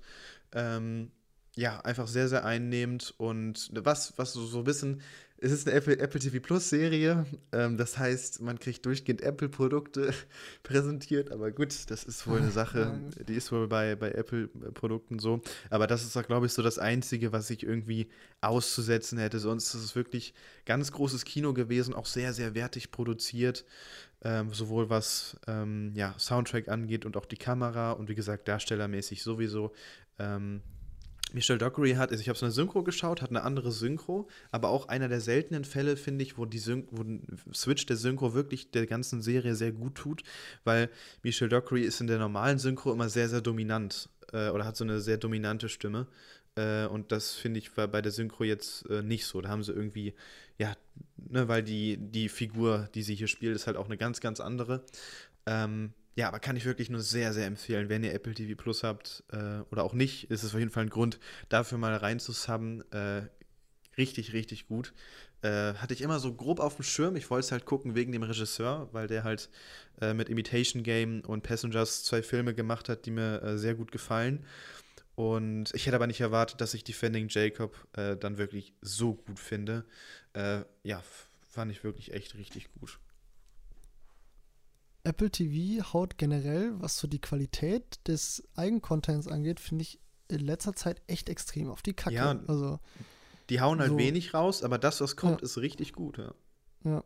So auch gerade mit diesem A24-Deal, den die jetzt abgeschlossen haben, da habe ich ja am Anfang so gedacht, ah, oh nö, aber solange die Sachen irgendwie am Ende doch noch irgendwie im Kino rauskommen, habe ich da, glaube ich, echt kein Problem mit. Wenn die dann äh, am ja, Ende exklusiv absolut. bei Apple TV Plus landen, dann tausche ich halt mein Netflix-Abo irgendwann gegen das Apple TV ja. Plus-Abo aus. Das ist eh ja, billiger und, und wenn es qualitativ hochwertiger ist, dann habe ich da kein Problem mit. Also 4,99 im Monat ist halt auch wirklich für ein Abo, wo du dann auch mit 4,99 schon die volle Qualität hast, ist das vollkommen in Ordnung. Ich weiß jetzt nicht, wahrscheinlich hat man da nur einen Streaming-Slot, das könnte sein. Vielleicht sind es aber auch zwei, ich weiß es nicht.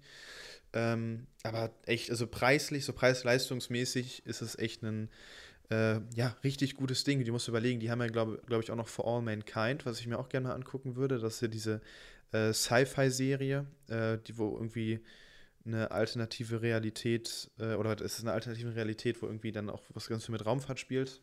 Ich glaube, hast du davon schon was gehört? Sag nochmal den Titel. For, For All Mankind, glaube ich, heißt die. Oh nee, nee äh, das sagt mir gar nichts. Ist gerade in der dritten Staffel, ja doch, aber das ist die. Ähm, also die wollte ich mir auch bald noch angucken, die soll auch sehr, sehr gut sein und so Sci-Fi kriegt mich ja sowieso immer. Und ähm, ja, genau, so in, in eine Alternativwelt betritt der sowjetische Kosmonaut als erster Mensch den Mond, genau, so und äh, ja, ist auf jeden Fall sehr, sehr hm. spannend. Mhm. Ähm, okay, ja. Hört sich sehr gut an. Äh, und ich meine, dann diese Dino-Serie haben die ja auch noch, von der ja. du erzählt hattest. Dann gibt es ja noch diese Telefon-Call-Serie, die Stimmt, ich mir auch noch angucken ja. wollte. Von ähm, äh, hier Fede Alvarez, ne, der auch äh, Don't Breathe gemacht hat. Genau. Äh, dann ist ja noch Ted Lasso, auch durchaus, hm, habe ich auch schon ein paar Folgen geguckt, auch äh, sehenswert. Also Apple TV Plus. Und bald kommt noch Killing of a Flower Moon. Ja. Ähm, also, wie gesagt, ich bezahle gerne äh, 5 Euro im Monat und warte dann auch gerne länger auf mehr Content, wenn der halt dafür eine Qualität hat und sehr sehenswert ist, weil man ist eh so überfrachtet. Es gibt so viel, was man sich angucken kann. Ähm, es ist kein Problem, wenn nicht jeden Tag ein Film rauskommt oder ja. jede Woche eine neue Staffel von einer Serie. Ähm, wenn dafür aber nur einmal im Monat was rauskommt und das hat dafür eine richtig gute Qualität, dann ist das das bessere Modell, muss man ganz klar sagen. Ja, ist halt nur wahrscheinlich ist das halt auch nur so lange der Fall, bis halt viele Leute, sag ich mal, zu Apple rüberwechseln. Das kann natürlich die Quali sein. so gut ist und dann ja. irgendwann ich meine, bei Netflix war es doch am Anfang auch so, da waren da auch wenige ja. Eigenproduktionen mit sehr hoher Qualität. Ich meine, die haben doch mit sowas wie Stranger Things oder so angefangen, oder nicht? Ja, genau, ja klar, das, dann, das, das stimmt ja. wohl. Obwohl das Gute bei Apple ist halt immer, dass das Hauptding von Apple nicht Serien und Filme sind. Das ist ne? wahr. So, Net das war, ja. so Netflix ist darauf angewiesen, dass sie täglich neuen Content bringen. Apple TV Plus kann halt auch, oder Apple an sich kann auch einfach iPhones verkaufen und dann äh, bleiben sie auch bestehen. Ja, stimmt. Also, und wenn die, sag ich mal, dem Image Apple treu bleiben und dann einfach das mehr Auge auf, das, auf die Qualität äh, legen, Ne, ich meine, Apple legt ja schon Wert nach außen hin, stylisch zu sein, sag ich mal, dann ist das ja vielleicht irgendwas, wovon dann ausnahmsweise mal alle profitieren. ja. Ja, und äh, ne, ich habe ja jetzt, jetzt gerade sogar noch irgendwie, ne, weil ich das, das iPad da jetzt mir angeschafft hatte, äh, habe ich sogar drei Monate kostenlos äh, oh. Apple TV Plus bekommen. Mhm. Mhm. Ja, ja. Schmackhaft, schmackhaft. Absolut. Ähm, ja, ja äh, was nicht drei Monate kostenlos ist, aber 5,99 Euro im Monat für Studenten wow. kostet, ist äh, Mubi. Äh, mhm. Mubi ist auch ein sehr exzellenter Streamingdienst, weil da auch quasi nur Qualität drauf ist. Äh, eigentlich keine Eigenproduktion, aber ein paar Exclusive gibt es schon. Ähm, und wenn man eine VPN hat, dann kann man sogar international Filme gucken, die man so in Deutschland zum Beispiel gar nicht kriegt. Ähm, ein Beispiel dafür ist äh, der Film Kaili Blues von Bigan, ein chinesischer Film, nachdem ich schon ja, recht lange gesucht habe, bis ich dann irgendwann mal drüber nachgedacht habe, auch mal ein paar äh, Mubi-Kanäle außerhalb von Deutschland äh, zu gucken. Und siehe da, Mubi Kanada hat den im Programm auf Chinesisch mit englischen Untertiteln, aber sei es drum, äh, wird eh nicht viel geredet in dem Film. Und äh, den, genau, wollte ich schon eine Weile lang sehen. Wie weil äh, yes. Kaili Blues. Ah, okay, Kaili, okay, ja. äh, Kaili ist äh, eine Stadt in irgendeiner chinesischen Provinz und äh, der Regisseur Bigan äh, kommt halt daher und äh, sowohl der Film als auch der Film, über den ich dann als nächstes sprechen würde, Long Days Journey into Night, haben halt Kaili als Setting und ähm, ja, gewissermaßen auch als Charakter. Ähm, ich würde über den großen Kniff von Kylie Blues gar nicht sprechen, weil ich dafür Long Days Journey into Night, glaube ich, ein bisschen äh, was vorwegnehmen würde. Ähm, das, die andere Besonderheit vom, vom Kaili Blues ist so ein bisschen dieses verträumte, äh, surreale, aber gar nicht so offensichtlich surreale Setting. Also äh, es ist nicht wie bei einem David Lynch-Film, wo du zum Beispiel merkst, ah, hier stimmt irgendwas nicht, hier, hier ist was faul, das ist so wie in einem Traum, sondern du hast, du merkst halt echt recht spät erst, dass hier irgendwas äh, off ist äh, hast aber nie das Gefühl, dass das jetzt gerade nicht real sein kann. Es ist so ein bisschen mehr wie so ein luzider Traum, würde ich sagen, so wo du, wo du dich immer noch irgendwie in der Realität verankerst fühlst und ähm, alles irgendwie noch normal ist, aber doch irgendwie so, so sehr verträumt. Ähm, äh, und gleichzeitig spielt Bigan so ein bisschen mit der Zeit, also nicht so wie Christopher Nolan, sondern äh, auf eine sehr arthausige Art und Weise, in dem einfach viele Dinge losgelöst von der Zeit passieren. Also ich sag mal, Charaktere sind unterschiedlich alt zu unterschiedlichen Momenten des Filmes, aber das wird gar nicht so kommuniziert, dass das halt so ist. Es kann auch, es kann auch sein, dass es unterschiedliche Charaktere sind, die halt zufällig gleich heißen. Ähm, ja, ist äh, schwer zu erklären, wenn man es äh, nicht gesehen hat, aber Kaili Blues ist auf jeden Fall ein äh, sehr eigener Film. Ähm, aber ich glaube, über die Details der Eigenheit würde ich eher bei Long Day's Journey into Night drauf eingehen. Ähm, das wäre dann aber auch mein letzter Film, deswegen würde ich ja. danach einfach äh, jetzt erstmal an dich weitergeben. Ja, ich habe jetzt, ja, muss ich sagen, äh, ich habe noch vier Filme übrig. Ich würde es einfach, also die passen wirklich null, also wirklich 0,0 dazu. Äh, und die sind auch qualitativ, abgesehen von einem, wirklich. Ähm, also ich fange mal mit, äh, ja, einem leicht unterdurchschnittlichen Film an. Äh, der auch, also wir springen nochmal zurück, thematisch gerade zur Diskussion, was die Streaming-Dienste so an Qualität rausbringen. Und ein ja, Stinker von Netflix ist noch übrig. Äh, und zwar The Man from Toronto. Äh, der jetzt, ja gut, nee, wenn der Podcast rauskommt, ist er wirklich gar nicht mehr frisch. Aber ähm, ja, auf jeden Fall ein Film äh, von Patrick Hudges, der unter anderem auch äh, Hitman's Bodyguard 1 und 2 gemacht hat oder auch Expendables 3, also durchaus ein erfahrener ja, Action-Regisseur, von dem man aber eigentlich auch weiß, die Actionfilme sind maximal mittelmäßig. Ähm, ja, und The Man from Toronto ist auch ein Film über einen Hitman, wer hätte es gedacht.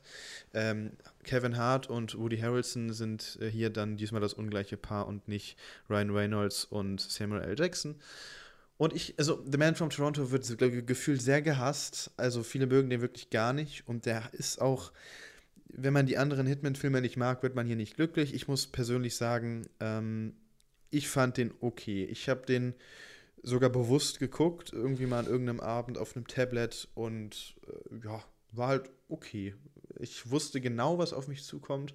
Man hat wirklich, so von dem, was ich jetzt gerade so gesagt habe, auch genau das bekommen, was man erwartet. Ähm, und entweder man hat da Bock drauf und man guckt sich's an. Wenn man aber keinen Bock drauf hat oder irgendeine Erwartung an diesen Film hat, dann wird man da nur enttäuscht. Ähm, also ganz klare Kritikpunkte sind halt einmal die, die CGI-Effekte, die wirklich grauenhaft sind. Also wie gesagt, das ist ja, glaube ich, ein Ding, äh, das sollte eigentlich ins Kino kommen und Netflix hat dann kurz vorher gesagt, nee Leute, ey, auf unserer Plattform kommt doch eh nur Müll raus, das passt ganz gut. Äh, wir kaufen uns den, dann kommt er gar nicht ins Kino, sondern geht direkt auf Netflix. Äh, passt super ins Programm, ist wie gesagt halt super mittelmäßig. Ich für meinen Teil habe für genau diese Art von Film so eine kleine Schwäche. Äh, ich mag ja auch Hitman's Bodyguard 1 zumindest sehr gerne. Äh, oder gucke mir solche, solche schlechten Actionfilme halt immer mal ganz gerne an und da passt der ganz gut ins Raster. Ich finde, der hat auch eine super wertige Kameraarbeit.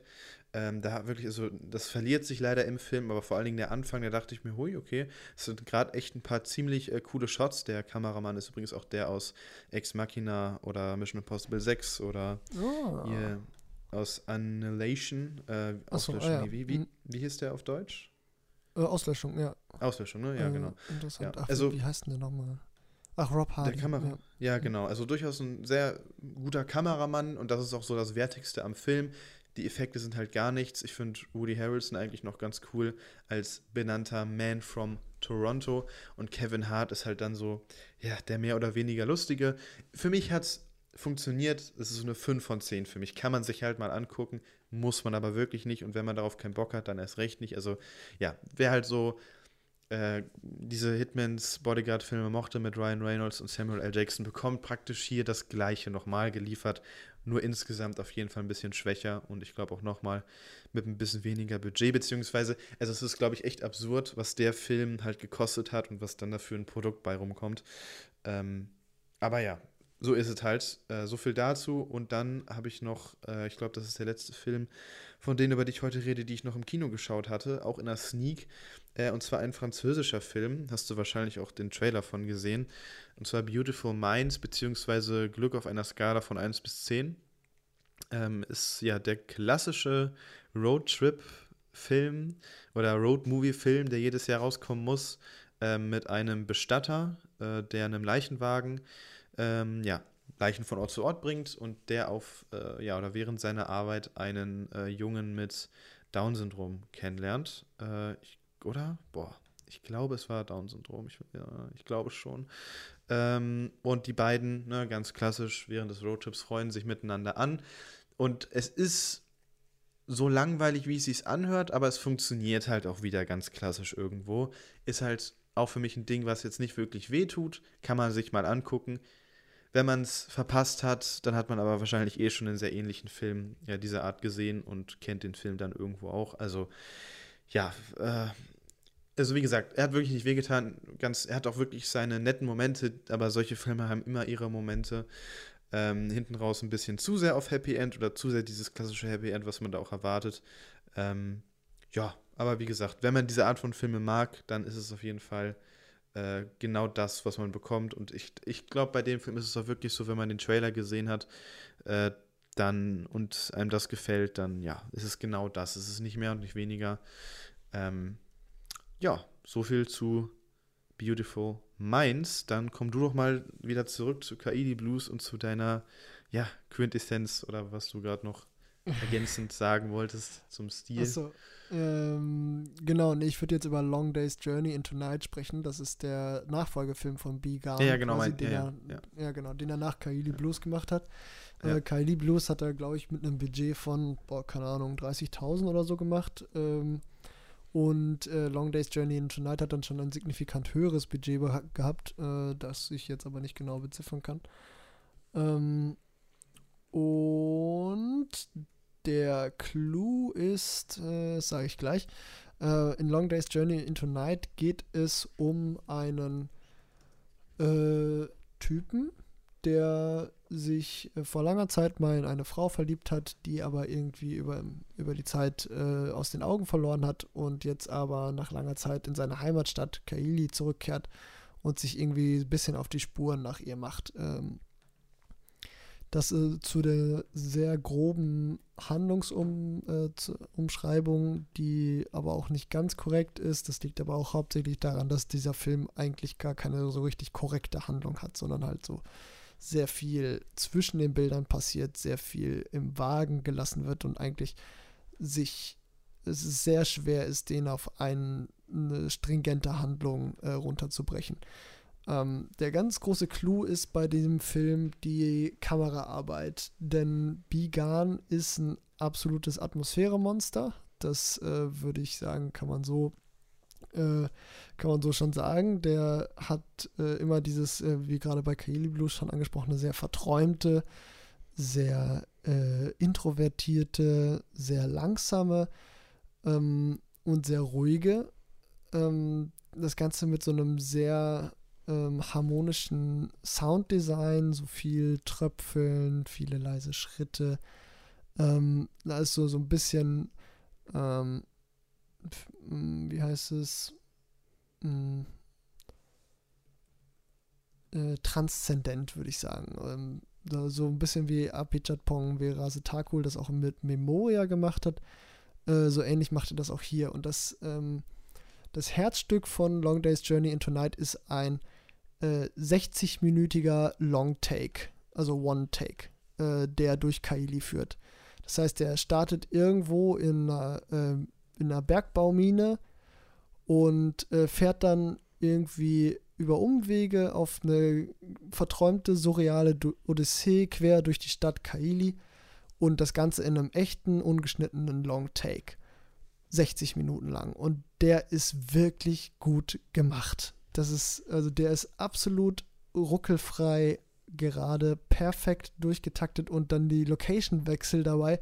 Das geht über Seilbahnen, über äh, Hausdächer und das, äh, also das, das, ist keine Action-Szene, sondern das ist einfach irgendwie so ein bisschen das Wandern durch die Stadt äh, und dabei irgendwie den Locations folgend wie sich das halt gerade so ergibt, dann zwischendurch mal äh, Personenwechsel, ne? dann läuft da mal eine Person vorbei und dann folgt man der mal nach und dann gibt's irgendwie, wird man gerade abgelenkt und dann Strom hat man so ein bisschen ziellos durch die Stadt und das Ganze ist irgendwie unheimlich, er entwickelt so eine unheimliche Sogkraft durch diesen Long Take und äh, ich glaube, einen besseren Long Take habe ich echt noch nie gesehen in einem Film, der mm, ja, ich weiß nicht, das ist einfach Besser als äh, äh, die Action-Sequenzen aus John Wick und Atomic Blonde. Ja, definitiv. äh, ich meine, die, äh, das sind natürlich auch versierte Longtakes und zusammen mit den äh, Kampfchoreografien funktionieren die dann natürlich auch auf ihre eigene Art und Weise gut, aber die haben halt nicht diese, äh, diese aufwendigen Location-Wechsel und ähm, also, wie gesagt, dieser, dieser Longtake geht halt über 60 Minuten lang durch eine komplette Stadt oder ja, durch äh, Kaili ist jetzt nicht so riesig, aber durch so durch diese Gassen und verschächtelten Winkel äh, von äh, ja von Kaili halt einmal irgendwie so, dass du, dass die Stadt auch zum Charakter wird. Und das über 60 Minuten ohne Pause so aufrecht zu erhalten und dann als Schauspieler auch konzentriert zu bleiben und das irgendwie durchzuziehen und dann parallel aber diese Atmosphäre aufrecht zu erhalten, da habe ich aller, allergrößten Respekt vor. Ähm, und ja, wie gesagt, das, äh, das äh, ist auch der Clou bei Kaili Blues. Da dauert der Long Take nur halt äh, 40 Minuten oder 41 Minuten, glaube ich. Und ist halt dadurch, dass das Budget halt sehr viel schmaler war, äh, was hatte ich gesagt, 30.000 ungefähr, ähm, halt ein bisschen weniger clean. Also der ist mhm. äh, ein bisschen ruckeliger, der, der führt auch teilweise auf dem, auf dem Motorrad lang, also da fahren die auch auf dem Motorrad einmal ein bisschen durch die Stadt. Äh, und wenn dann die Kamera übergeben wird, dann merkt man schon ein bisschen das Ruckelige. Aber das ist da gar nicht so schlimm, weil der entwickelt eine ganz ähnliche Sogkraft nach einer Zeit, äh, folgt auch mehr Personen äh, durch die Stadt. Und äh, die Filme sind so ein bisschen wie Bruder und Schwester. Ähm, äh, funktionieren eigentlich ziemlich gut in einem Double Feature, wenn man denn die Geduld hat, äh, dann ähm, sich die beiden an einem Abend anzugucken, dann äh, ist das echt irgendwie. Also besser wird es, glaube ich, nicht mehr, was so die, äh, was so die Kameraarbeit angeht. Ähm, wird natürlich auf anderen Ebenen, äh, geht natürlich immer noch mehr, aber jetzt so, was so die Arbeit mit Locations und äh, da irgendwie langsamen Montakes angeht, äh, also da habe ich hätte ich Schwierigkeiten, was Besseres zu finden, jetzt gerade ad hoc. Ja.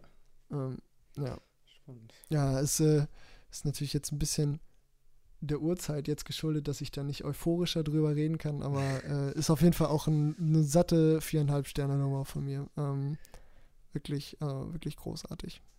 Das ist die, die historisch späteste Aufnahme vom Podcast, oder? Wir haben doch noch nie ja. um, um halb eins aufgenommen, glaube ich. Ja.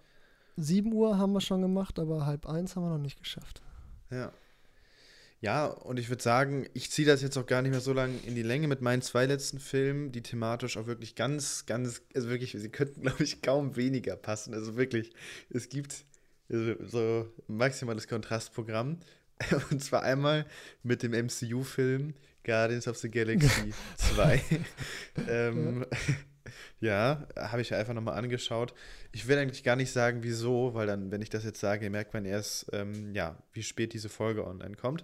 Aber ähm, ja, hat wie immer Spaß gemacht, für mich besser als Teil 1. Und auch wenn die Musik vielleicht einen Tacken schwächer ist äh, als noch in Teil 1, äh, ist sie immer noch großartig und die Guardians-Filme leben halt einfach vor allen Dingen dadurch, dass sie nicht in diesen ganzen großen MCU-Kosmos rein müssen, sondern dass es halt eigentlich eigene Filme sind. Ja. Und genau das macht halt dann so einen Spaß, weil James Gunn eigentlich das machen kann, was er machen will. Es ist ein super emotionaler MCU-Film, finde ich, weil, also es gibt ja einen emotionalen Tiefpunkt, der mich eigentlich immer wieder bekommt. Äh, und das ist bei MCU-Filmen wirklich sehr, sehr selten der Fall. Das hat James Gunn hier richtig gut hinbekommen. Und ähm, ja, das ist halt einer der MCU-Filme, warum ich das MCU so gerne mag. Ja, doch, das kann ich, äh, kann ich sehr gut verstehen. Ich finde auch die Guardians of the Galaxy-Filme Ähm, beide sind, wären so, wenn ich jetzt sagen müsste, das sind meine Lieblings-MCU-Filme, dann wären die beiden auf jeden Fall auf Platz 1 und 2. Ja. Ähm, relativ eindeutig. Ja, der zweite Teil ist halt auch schön in dem Sinne, weil Teil 1 hat ein sehr, also von der Handlung ist er noch sehr generisch, finde ich. Sehr typisch Blockbuster, vor allen Dingen im Finale. Ist vielleicht der zweite Teil auch, aber beim zweiten Teil merkt man es nicht. Und äh, der zweite Teil ist auch vielleicht auch so verrückt mit dieser anderen Planet. Da gibt's, es gibt ja jetzt der Plan, also der, der Bösewicht ist ein Planet. Ja? Das ist im zweiten Teil irgendwie so verrückt. So im ersten Teil ist es ja Ronan, das ist noch ein relativ klassischer Bösewicht, der auch relativ klassisch besiegt wird. Ich finde, äh, ja, das macht der zweite Teil dann nochmal ein bisschen weniger generisch und macht mir, wie gesagt, eine Menge Spaß. Und ja, schließen wir ab mit dem äh, ja, schlechtesten Film, denke ich mal. Obwohl, nee, ja, der gesamten Session, aber ich glaube, äh, das stimmt gar nicht, aber er ist schon ganz, ganz unten mit dabei. Ich habe mir einen Film angeschaut vom legendären Regisseur Paul W. S. Anderson. ähm, also der, der ähm, Alien vs. Predator 1 verbrochen hat und die Resident Evil-Reihe. Und davon habe ich mir, frag dich wieso, irgendwann zwischendurch mal den ersten Teil angeguckt. Und ja, es ist halt. Es ist, es ist eine Videospielverfilmung der übelsten Sorte.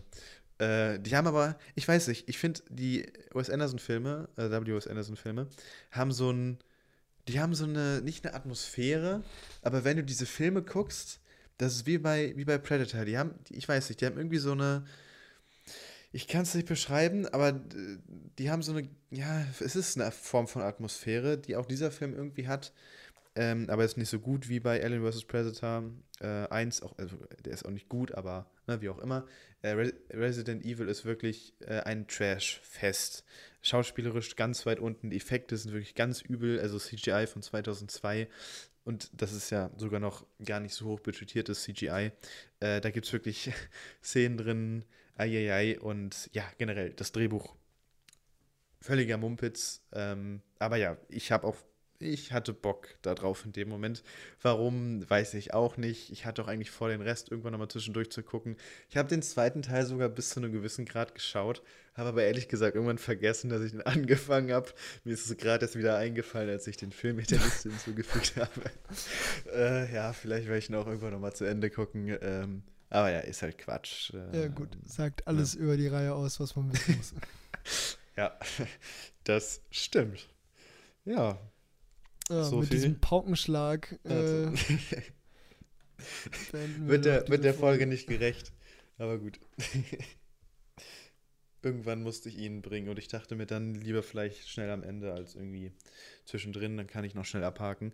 Ähm, ja, ja, schon, viel immer. Äh, viel, äh, okay. Viel immer. Es ist, und, ja, es ist, viel es ist immer. Spät. Danke, es Zeit ist, es ist, für viel. Es ist spät. Machen ja. gut. Hat dir mal Ouch, Spaß ouch. gemacht. Ja. Ja. Ich würde sagen, äh, wir gehen jetzt ins Bett Ja, Ähm, würde ich auch sagen. hören uns dann äh, in zwei Wochen wieder bei einer weiteren Folge. Und äh, ja, wie gesagt, vielen Ja. Dank für deine Zeit. Ich danke und- dir ebenfalls. Jo, gerne, gerne. Und dann würde ich sagen, bis dahin Bis dahin. und Und ciao, ciao. ciao, ciao.